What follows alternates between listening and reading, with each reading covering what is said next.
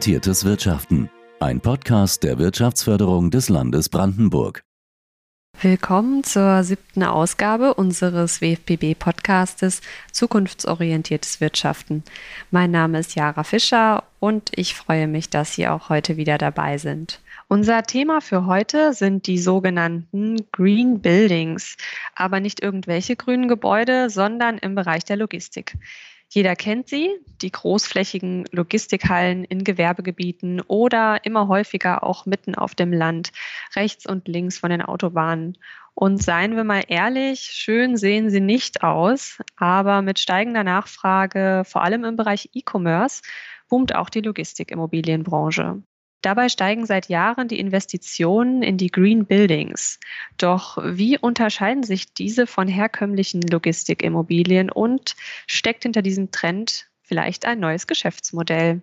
Diesen und weiteren Fragen möchte ich heute mit Andreas Kiele-Dunsche von der Greenfield Corporate Real Estate GmbH nachgehen.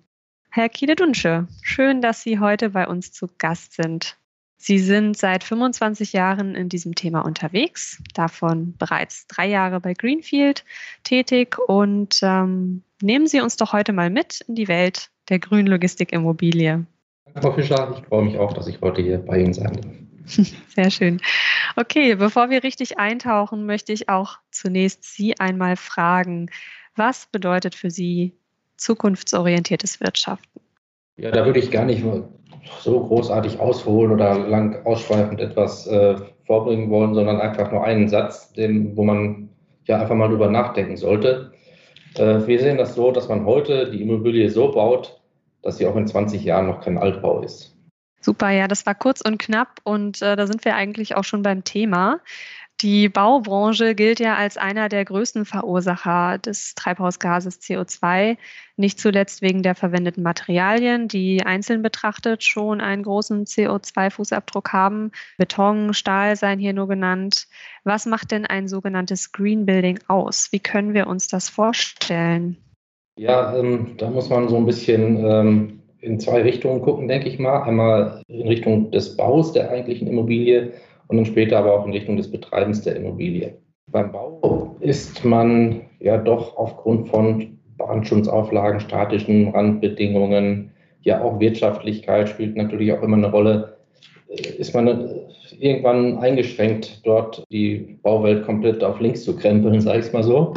Äh, Im Betrieb der Immobilie kann man natürlich sehr, sehr viel machen, weil da kann man natürlich sich schon die Frage stellen, kann man ein Gebäude so bauen, dass es später ja, CO2-neutral betrieben werden kann, ohne Emissionen, äh, ohne Emissionsausstoß. Also wir, wir sehen das so, wir bauen unsere Immobilien immer im KfW 55 Standard, also 45 Prozent weniger Jahresprimärenergiebedarf, als es die NF vorschreibt. So bekommen wir eine CO2-emissionsfreie Immobilie hin wir erzeugen eigenen Strom auf dem Dach. Wir nutzen diesen Strom selbst. Wir bauen Stromspeicher an, um den Eigenverbrauch noch zu erhöhen. Ja, für die Heizung äh, haben wir uns auch Gedanken gemacht. Wir bauen dort ein hocheffizientes Solarluftsystem an der Südfassade ein, im Zusammenhang mit Luftwasser-Wärmepumpen, also komplett CO2-emissionsfrei. Aber wie gesagt, also wir, wir denken, dass man das Augenmerk mehr auf den Betrieb als auf den Bau, natürlich auch auf den Bau, gar keine Frage. Der Betrieb macht ja die längste Zeit des Gebäudes aus und von daher macht es ja viel, viel mehr Sinn, das Augenmerk auf den Betrieb zu legen, weil man dann 60 Jahre lang, sag ich mal einfach so, so 60 Jahre ist so eine Nutzungsdauer für so eine Gewerbeimmobilie, 60 äh, Jahre lang dann die ja, Emissionen einsparen kann, während beim Bau ich das nur dann für die begrenzte Zeit von vielleicht einem Jahr machen kann. Mhm. Okay, Sie, das heißt, Sie haben gerade schon angesprochen, Konzentration auf den Betrieb. Nichtsdestotrotz haben Sie auch einige Vorzeigeprojekte, die gerade durch ihre Materialien ähm, auffallen. Ein Beispiel dafür ist das Alnatura-Verteilerzentrum in Lorsch. Das besteht größtenteils aus Holz ist Holz denn immer die nachhaltigere Variante als Beton? Ich meine, man denke hier nur an die Bestrebungen auch der Zementindustrie, nach und nach die Produktion effizienter zu gestalten. Wie bewerten Sie das? Ja, sage ich vielleicht erstmal ein paar Sätze zu unserem Projekt, was wir da für Alnatura in Lorsch gemacht haben. Wir haben dort natürlich auch Beton einbauen müssen. Es gibt Bauteile, da funktioniert es nicht anders. Ein gutes Beispiel Fundamente, Bodenplatte, äh, auch die Stützen sind aus Beton, hat statische und auch äh, Brandschutzhintergründe. Aber wir haben das komplette Dachtragwerk, äh, die Fassade und selbst die Regale sind dort aus Holz gebaut worden. Und äh, das ist ja mal ein ganz interessanter Ansatz, weil ich sage mal, die Regale in dieser Schnittstelle zwischen dem ja, Investor und Vermieter und dem Nutzer immer ein Nutzerthema. Heißt also, nicht nur wir als Immobilienerrichter können etwas in Richtung CO2-Neutralität tun, sondern auch der Nutzer selbst, indem er ein Regal zum Beispiel als Holz baut. Ja, und äh, zu Ihrer Frage, klar, Holz ist natürlich nachhaltiger als Beton. Aber ich sagte es ja eben auch schon mal, man ist durch Vorschriften, aber auch durch Wirtschaftlichkeit irgendwo am Ende auch eingeschränkt, weil auch das Thema Wirtschaftlichkeit ist ja nicht, äh, kann man nicht ganz an die Seite schieben. Man ist nicht ja, unbegrenzt äh, bereit, äh, Mehrkosten zu bezahlen. Das muss sich irgendwo im Rahmen halten. Das muss halt irgendwo für alle Seiten immer funktionieren. Mhm. Naja, und Problem, sagten Sie jetzt eben auch schon mal, okay, die Zementindustrie, aber auch die Stahlindustrie äh, möchte natürlich auch ihre Produktion effizienter gestalten. Ist natürlich ein Riesenthema, sowohl bei, bei Stahl als auch bei Zementherstellung braucht man sehr, sehr viel Energie. Und da ist es meines Erachtens zurzeit noch gar nicht möglich, das CO2 emissionsfrei hinzubekommen. Mag vielleicht irgendwann in der äh, Zukunft auch mal funktionieren, aber klar, die Industrie muss sich an der Stelle auch verbessern und das tun sie auch. Aber trotzdem kann man natürlich gucken, ob man dort, wo es funktioniert, nicht mit anderen Produkten baut als mit Beton oder auch Stahl natürlich. Mhm. Ja, quasi ähm, der mittelfristige Weg, der ja auch dann hier erstmal gesucht wird, ähm, um die Brücke zu bauen, um dann gegebenenfalls in Zukunft auch verbesserte Produkte aus der Stahlindustrie nutzen zu können. Genau. Äh, Sie haben es vorhin schon kurz angesprochen, ähm, als es um den Betrieb der Immobilie ging. Das Thema Energie spielt ja hier ebenfalls eine große Rolle. Logistikhallen bieten schließlich eine riesige Dachfläche und da frage ich mich jetzt sofort, wieso sehen wir denn nicht auf jeder Halle eine Photovoltaikanlage? Das wäre doch mal fortschrittlich. Diese Frage stellen wir uns als Greenfield schon sehr, sehr lange, weil bei uns ist es so, und äh, unser Unternehmen wurde vor 13 Jahren gegründet und sämtliche Gebäude, die wir gebaut haben in den letzten 13 Jahren, sind alle für eine PV-Anlage auf dem Dach geeignet von der statischen Seite. Auf äh, zahlreichen Immobilien haben wir auch bereits PV-Anlagen installiert. Die älteren Anlagen sind halt in Anführungszeichen nur zur Einspeisung ins Netz äh, gebaut worden, aber das hängt natürlich mit der damals sehr, sehr hohen Einspeisevergütung zusammen. Da sind wir wieder beim Thema Wirtschaftlichkeit. Und die neuen Anlagen, die bauen wir aber alle zur Eigennutzung, dass wir den selbsterzeugten Strom ja dann auch nutzen können. Was wir auch machen, wir installieren zusätzlich Stromspeicher, sagte ich ja auch vorhin schon, äh, schon mal, um einfach nochmal die Eigennutzungsquote zu erhöhen. Ja, dann sage ich vielleicht nochmal ein paar Sätze zu einem Projekt, äh, was wir letzten Herbst fertiggestellt haben, 38.000 Quadratmeter in Weiblingen. Dort haben wir auch eine PV-Anlage auf dem Dach installiert und dort wird eigentlich ein sehr interessantes Projekt mit, äh, von der Stadt Weiblingen mit der Unterstützung der Fachhochschule Esslingen gemacht. Dort soll Wasserstoff erzeugt werden mit dem Strom von unserem Dach. Und mit dem Wasserstoff soll der öffentliche Nahverkehr äh, versorgt werden. Also die Busse sollen dann zukünftig mit Wasserstoff dort fahren und äh, ja, CO2-frei betrieben werden. Aus unserer Sicht auch ein ja, super cooles Projekt. Bei unserem jetzigen Projekt, wo, wo wir gerade im Bau sind, 45.000 Quadratmeter in Leipzig am Airport, da bauen wir auch eine PV-Anlage aufs Dach wieder. Da kommt ein Stromspeicher rein.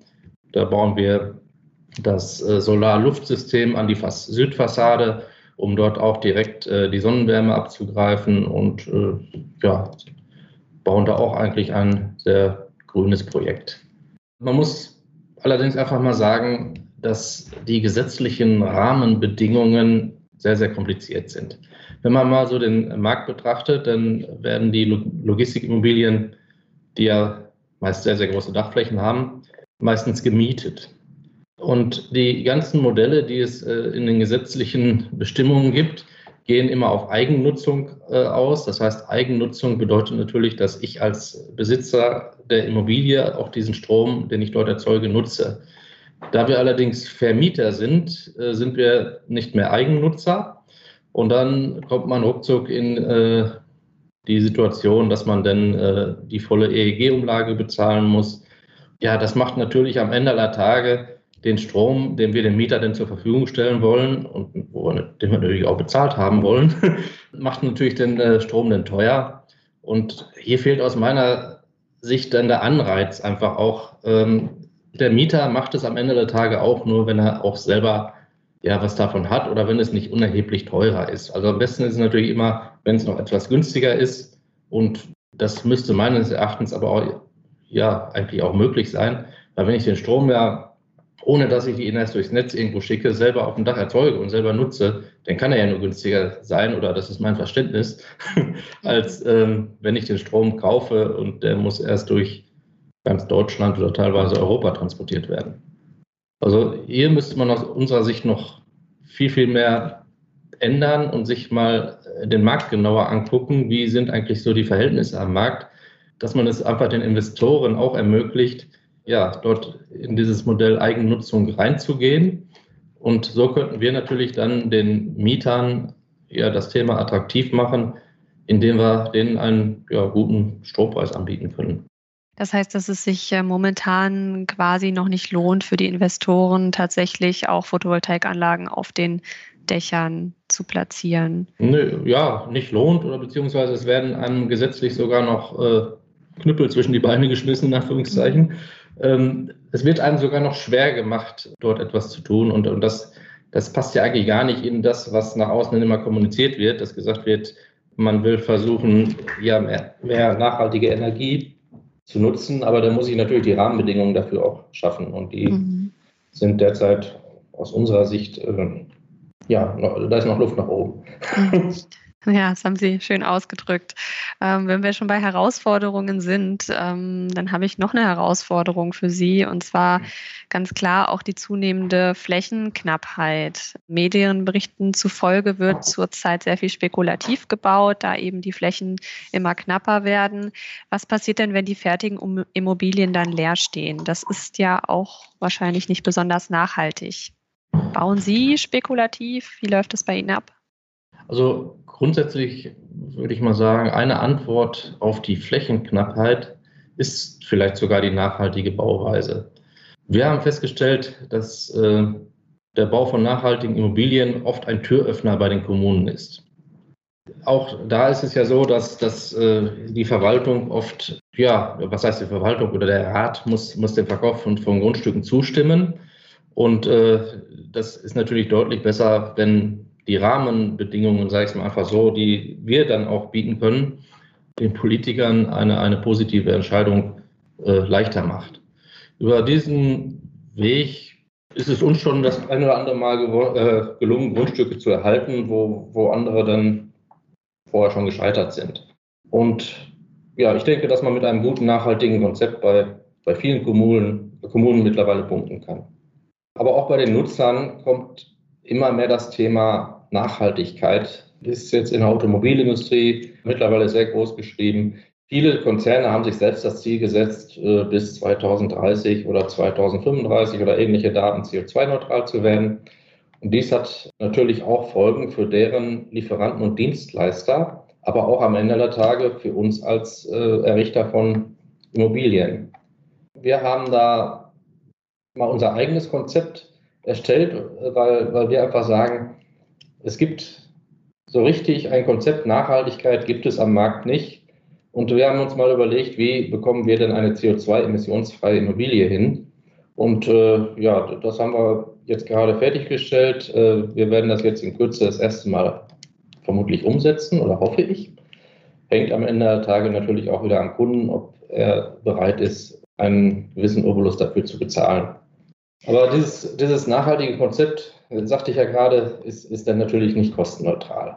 Mhm. Aber zum Thema spekulativ bauen, alles, was ich gerade gesagt habe, ist natürlich, wir, wir sind stark abhängig vom Nutzer, von dem, was der Nutzer bezahlen möchte oder nicht bezahlen möchte. Und deswegen äh, sehen wir das so, wir bauen nicht spekulativ oder nur bedingt. Das heißt, wenn, wenn wir einen Startnutzer haben, der die Hälfte der Fläche anmietet, dann bauen wir natürlich die andere Hälfte auch spekulativ.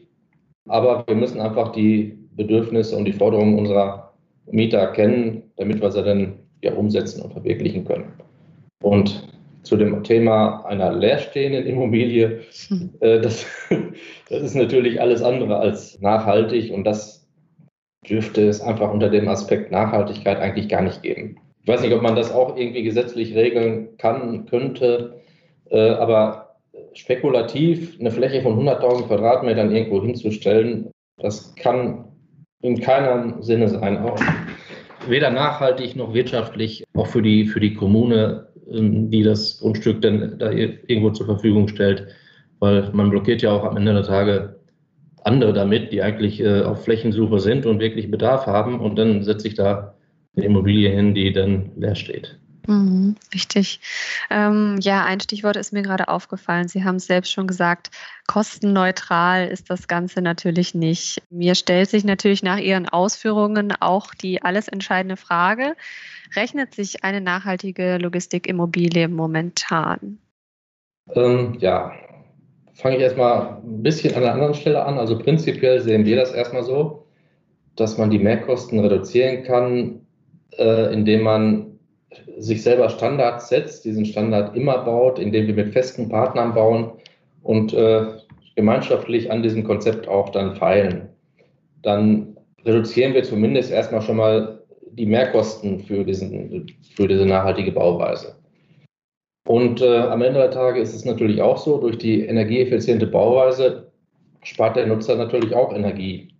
Das spiegelt sich dann allerdings nicht in der Miete wieder, sondern nur in den Betriebskosten. Wenn also ein Nutzer so in der Verhandlungsphase nur die Mieten betrachtet und nicht die Betriebskosten der Immobilien, dann ist es für uns natürlich sehr, sehr schwer. Bei größeren Konzernen öfter ein größeres Problem, also ein Mittelständler betrachtet am Ende der Tage ja eigentlich eher alles. Er macht einen Strich drunter und sagt, was kostet mich die Immobilie im Jahr? Äh, in, in größeren Konzernen wird oft wirklich nach Mieten verglichen und ja, da ist aus unserer Sicht auch noch ein bisschen Potenzial, dass man da vielleicht was ändert. Denn äh, ja, am Ende geht es ja nur um die Kosten, die am Ende des Jahres da stehen. Ja, zum Thema Lohnen, da würde ich es mal so sagen, wir sind Bestandshalter, also wir, wir, und da betrachten wir es vielleicht ein klein bisschen anders als andere, indem wir sagen, okay, wenn wir nachhaltig bauen, wir bauen im KfW 55 Standard, dann bauen wir jetzt schon so, wie man es vielleicht in 20 Jahren machen müsste. Das heißt, das ist natürlich für uns ein immenser Vorteil in der Werthaltigkeit der Immobilie, und in der Drittverwertbarkeit, indem wir einfach sagen können, auch in 20 Jahren ist unser Gebäude noch kein Altbau. Das sagte ich ja in der Eingangsfrage schon mal. Das ist so ein bisschen auch unsere Grundphilosophie, dass wir sagen, wir bauen ein Gebäude heute so, dass, dass es wirklich äh, nicht so schnell ein Altbau wird. Irgendwann ist es ein Altbau, das können wir alle nicht verhindern. Aber wir, wir können diesen Zeitpunkt natürlich nach hinten schieben. Mhm. Und ähm, wenn es darum geht, die Immobilie besonders nachhaltig zu gestalten, auch Thema Energieeffizienz, kann dann der Mieter quasi oder können dann am Ende auch vielleicht sogar diejenigen, die dort arbeiten, einen Beitrag leisten. Man denke an die klassischen Szenarien. Ähm, es ist 18 Uhr, das Bürogebäude ist quasi noch komplett hell beleuchtet der letzte Mitarbeiter verlässt das Gebäude, weiß aber nicht, dass er der letzte Mitarbeiter ist und ähm, das Bürogebäude bleibt auch hell beleuchtet. Wie sieht das im Bereich Logistik aus? Ja, da ist es nicht anders. ähm, das ist einfach so, ähm, wenn man da das Licht in einer Logistikhalle anmacht, äh, erstmal kann es passieren, dass äh, derjenige, der als letzter rausgeht, vergisst es auszumachen. Aber es gibt ja auch viele andere Dinge. Wir haben zum Beispiel auch viel Tageslicht in den Hallen durch Tageslichtbänder in den Dächern. Äh, es gibt auch am Tag Zeiten, wo ich nicht zwingend Licht in der Halle, Halle brauche. Und wir haben einfach die Erfahrung gemacht, äh, das Ganze lässt sich eigentlich nur, oder dem kann man nur mit Technik entgegenwirken. Äh, wir bauen ähm, in unseren Hallen erstmal, klar, LED-Licht ist, ist glaube ich, heute Standard, dass man das macht. Aber dann machen wir es auch noch so, dass wir dann über Sensorik noch arbeiten. Zum einen über eine Lichtsensorik. In dem Moment, wo es hell genug ist, geht das Licht automatisch aus. Und äh, wir haben eine Zonierung drin, die dann über äh, Bewegungssensorik gesteuert, angesteuert werden. Das heißt, es geht auch niemals das Licht in der kompletten Halle an, sondern immer nur in Teilbereichen. Dort, wo sich Menschen bewegen, da geht das Licht an oder Beispiele sind auch die Regalgassen. Äh, sobald ein Stapler in die Gasse reinfährt, dann geht das Licht in der Gasse an. Und ähm, dann machen wir sogar noch einen Schritt weiter da, weil wir sagen, okay, da muss man sich mal so ein bisschen, ähm, wie arbeitet ein Logistiker? Der wird immer die Schnelldreher, das sind die Artikel, die oft gebraucht werden, im vorderen Bereich des Regals haben und die Langsamdreher im hinteren Bereich. Also dritteln wir auch äh, nochmal die Regalgänge in drei Zonen, wo wir sagen, okay, das, der, das Licht muss ja nicht im kompletten äh, Gang angehen, wenn der nur vorne die ersten paar Meter reinfährt. Es wird also immer drittelweise zugeschaltet, wenn der Stapler dann weiterfährt. Und das ist einfach an der Stelle auch, ähm, wenn man ein nachhaltiges Gebäude bauen will und auch mit Eigenstromnutzung und äh, einem Stromspeicher und so weiter, da ist eigentlich das Erste, was man machen muss, man muss sich die Verbräuche angucken, muss sagen, wo kann ich Energie sparen, weil sonst kriege ich das Paket am Ende nicht rund oder nicht wirtschaftlich rund, sagen wir es mal so. Man, man kann natürlich alles bauen und noch mehr PV-Anlage und noch mehr Speicher, aber es kostet natürlich alles Geld. Von daher muss man von vornherein die Verbraucher reduzieren, äh, um natürlich am Ende der Tage das Ganze auch dann ja, CO2-neutral betreiben zu können. Mhm. Ja, das klingt auf jeden Fall vernünftig und ähm, es macht mir jetzt Lust, so etwas in meiner Wohnung einzubauen tatsächlich. Also wenn das Verantwortungsgefühl versagt, dann kann uns nur noch die Technik retten, habe ich den Eindruck. Ja, na, zumindest, ich sag mal, in einer Wohnung ist es wieder was anderes. Da gibt es einen verantwortlich oder jemanden, der sich verantwortlich fühlt für die Wohnung. Aber wenn dort äh, manchmal mehrere hundert Mitarbeiter arbeiten, das ist noch niemals bewusst. Da weiß einer gar nicht, dass er der Letzte ist, der gerade rausgeht und lässt das Licht einfach an, weil er in dem Glauben ist, äh, da kommen noch fünf Leute.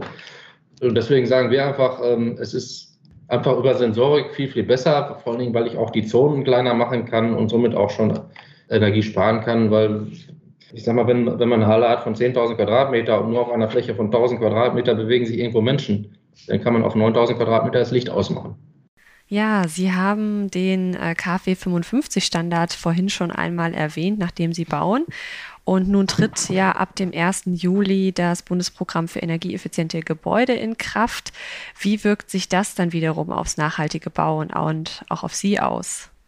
Ja, wie ich äh, es schon mal gesagt habe vorhin, wir haben bisher immer nach K455 Standard schon gebaut. Das heißt, das ganze Thema ist, ist für uns kein Neuland, weil wir es immer so gesehen haben, dass wir, wenn wir in einem besseren Standard bauen, also jetzt nachhaltig auch in einem besseren äh, Standard bauen, in die Zukunftsfähigkeit des Gebäudes äh, investieren. Da, wir sind ja Bestandshalter und so haben wir dann langfristig ein Gebäude, äh, was den gesetzlich geforderten Mindeststandard in puncto äh, Energieeffizienz erfüllt. Aber es ist richtig, äh, fanden wir auch jetzt sehr positiv, dass das jetzt so passiert ist. Ab dem 1.7. Äh, tritt das neue BEG in Kraft. Und äh, daraus resultiert auch, dass ab dem 1.7. von der KfW neue Förderkredite aufgelegt werden. Und äh, da gibt es dann unter anderem einen Förderkredit für energieeffiziente Gebäude KfW 40, auch für Nichtwohngebäude, also Gewerbebauten. Und äh, ja, das ist für uns natürlich eine, eine super interessante Geschichte, weil wir ohnehin schon immer so in dieser Richtung gedacht haben. Und äh, was auch sehr interessant oder was wir, wir natürlich gut finden, weil wir ein kleiner Investor sind, äh, dass diesen Förderkredit nur KMUs, also kleine und mittlere Unternehmen in Anspruch nehmen können ja, aus dem Können sagen wir natürlich, wir werden das auch tun, weil, weil das sowieso schon immer unsere Schiene war. Mit KfW 40 baut man dann somit, oder der, man muss es andersrum sagen, der Jahresprimärenergiebedarf für ein solches Gebäude liegt dann 60 Prozent unter dem eines vergleichbaren Referenzgebäudes, was man normalerweise dann ansetzen würde. Und ähm, ja, wir haben mittlerweile schon ein Konzept ausgearbeitet. Äh, wir können es erst ab dem 1.7. in Anspruch nehmen. Ab dann läuft das Programm erst. Aber alle Projekte, die wir jetzt in Planung haben, ja, die, die planen wir schon so.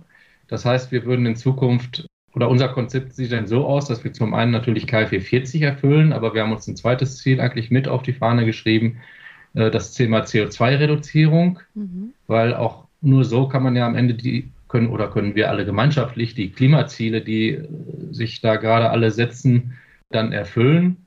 Und das heißt, äh, wir würden unsere Gebäude komplett mit Luftwasser-Wärmepumpen beheizen und hätten dann wirklich ein CO2-emissionsfreies Gebäude dort stehen. Ich meine, die anderen Kriterien muss man sowieso alle einhalten, ob das Beleuchtung ist, PV-Anlage auf dem Dach zur Eigenstromnutzung.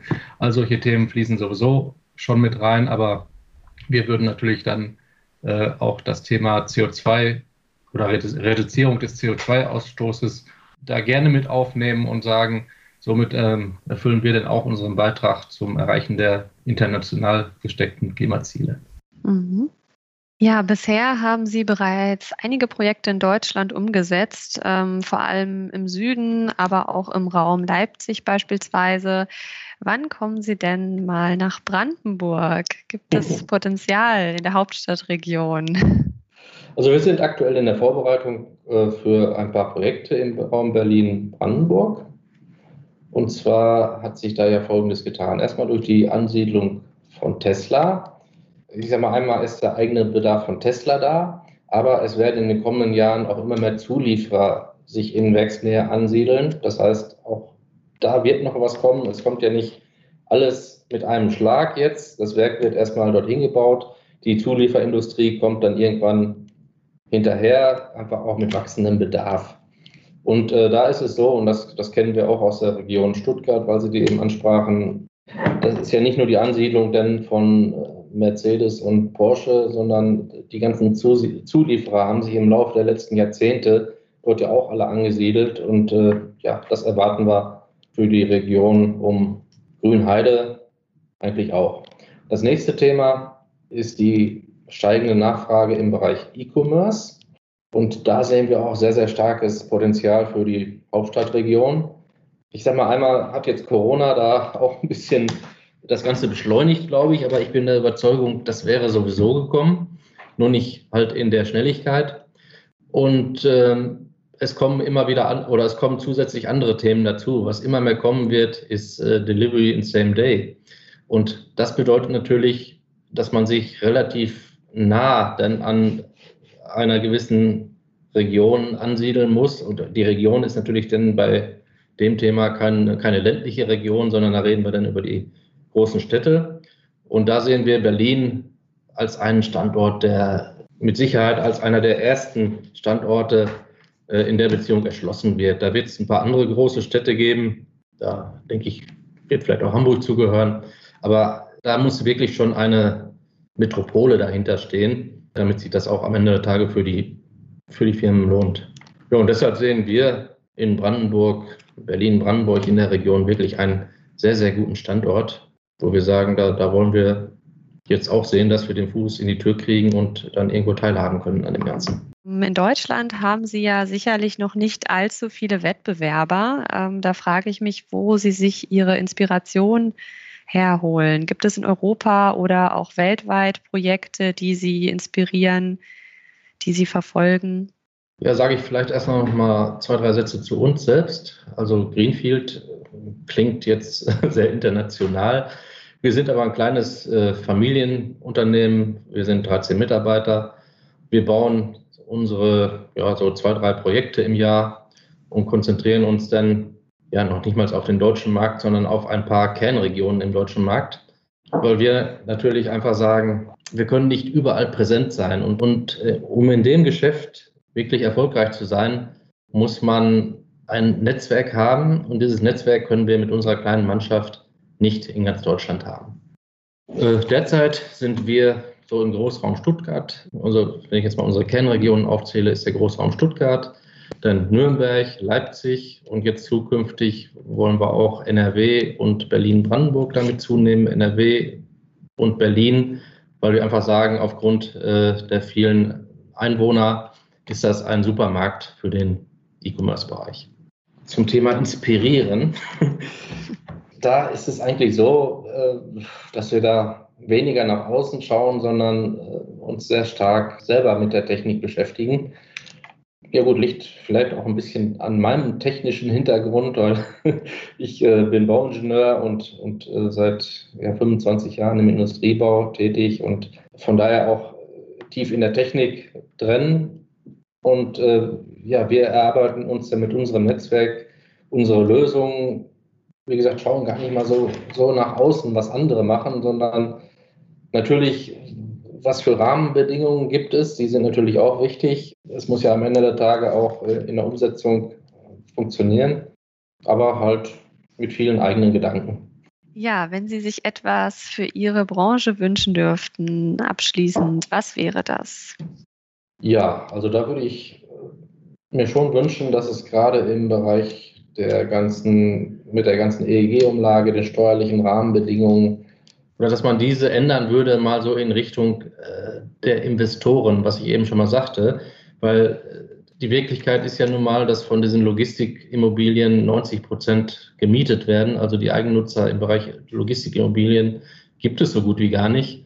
Und äh, ja, da wäre mein Wunsch eigentlich, dass, dass es da Erleichterungen gibt in Richtung Eigennutzung des Stromes und, und äh, was da alles zugehört.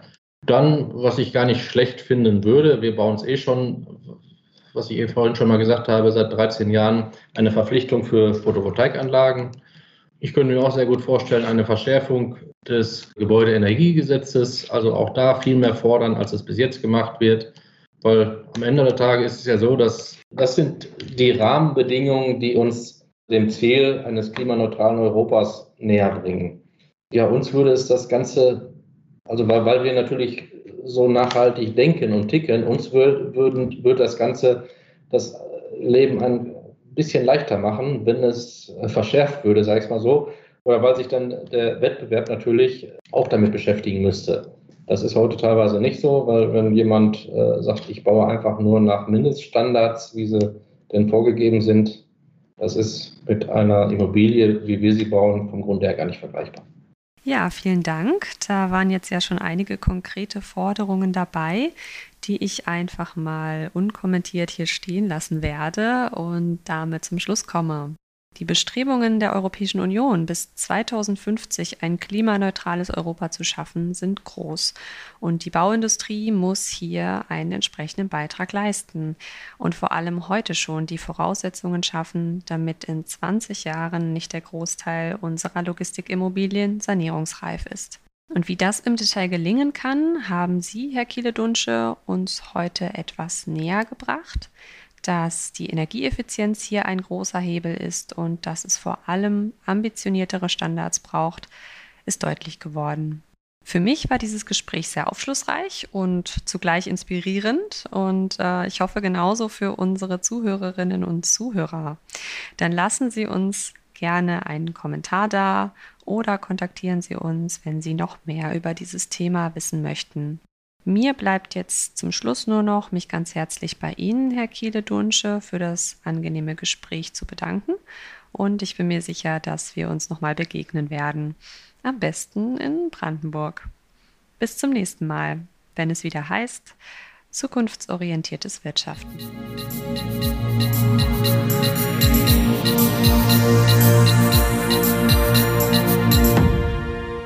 Zukunftsorientiertes Wirtschaften ein Podcast der Wirtschaftsförderung des Landes Brandenburg.